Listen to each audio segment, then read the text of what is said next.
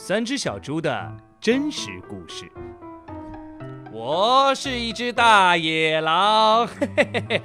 每个人都知道三只小猪的故事，至少他们认为自己是知道的。但是我要告诉你一个小秘密，没有人知道这个故事的真相，因为没有人听过我的说法。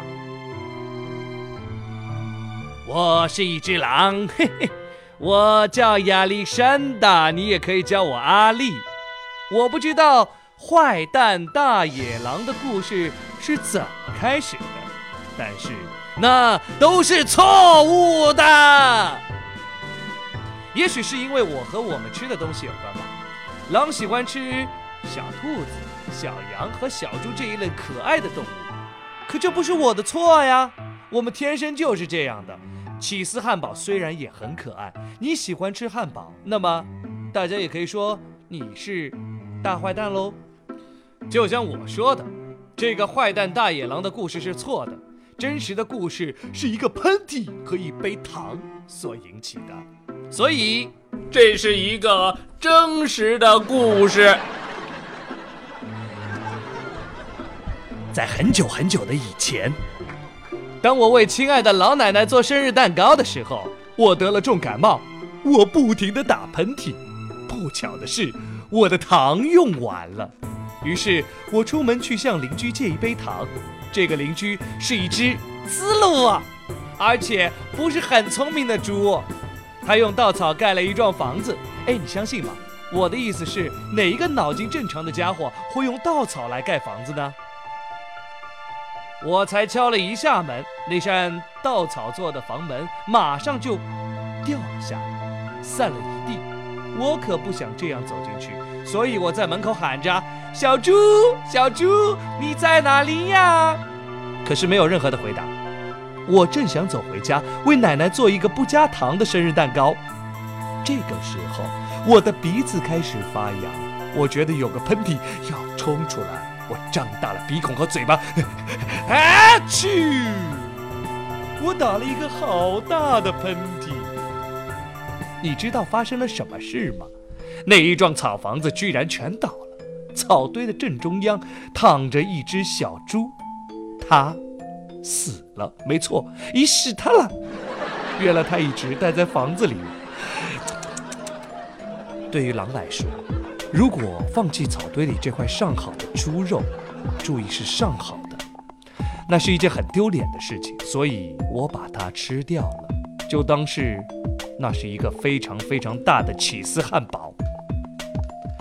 我觉得舒服多了，但是我还是缺少一杯糖，所以我走到了另一个邻居的家。这个邻居是第一只小猪的弟弟，他比较聪明一点，但是也没有聪明多少，因为。他用树枝盖房子，我按了一下门铃，叮咚，没有回答。我喊道：“朱先生，朱先生，你在家吗？”走走走，走开了！你你你你这只狼，你不能进来！我我正在刮胡子。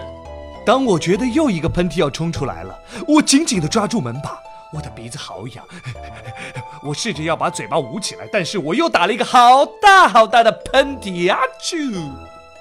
你一定不相信这个家伙的房子跟他的哥哥的一样，全倒了。当灰尘都散开以后，我看到了这只猪，啊，是它了！哦，我的天哪！如果食物丢在外面，它很快就会腐烂，所以我唯一能做的就是再吃一顿晚餐，就当做第二个起司汉堡吧。我吃的很饱，感冒也好多了，但是我还是没有解决糖可以为我奶奶做的生日蛋糕，所以我走到了另一个邻居的家。这个家伙是那两只小猪的弟弟，他一定是家族里最聪明的一只猪，因为他用砖头盖房子。我敲一敲门，没有回答。我喊道：“朱先生，朱先生，你在家里吗？”你知道那只粗鲁的小猪是怎么回答我的吗？走开，走开，走开！你这只狼，不要再来烦我了。真是太没有礼貌了，你知道吗？他太没有礼貌了。也许他有一大袋子的糖，却不肯给我一小杯，让我为奶奶做生日蛋糕。哼，真是一头猪！我正想要离开，打算回去做一张生日卡片，不做生日蛋糕了。这个时候，我的感冒又发作了，我的鼻子好痒哦，我又打了一个大喷嚏，啊啾！猪小弟大叫道：“喂，你那个又老又丑的奶奶不是吃肉的吗？吃什么蛋糕？你不要骗我了，我绝对不会开门的。因为他知道我是冷子嘛，你们刚好应该我一直是很冷静的。”但是他这样侮辱我的奶奶，我开始发飙了。当警察围过来的时候，我正要打破小猪的大门。在整个过程当中，我的鼻子一直是痒痒的，鼻孔、嘴巴张得大大的，并且不停地打着喷嚏。接下来的故事，就像他们所说的一样。当记者知道我把两只小猪当做晚餐吃掉了。他们都认为一个生病的家伙要去借一杯糖，这种事儿听起来一点儿都不刺激，所以他们就把故事夸大、扭曲。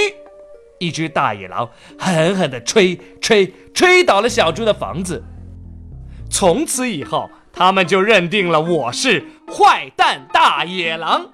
那真实的故事就是这样的，我被冤枉了。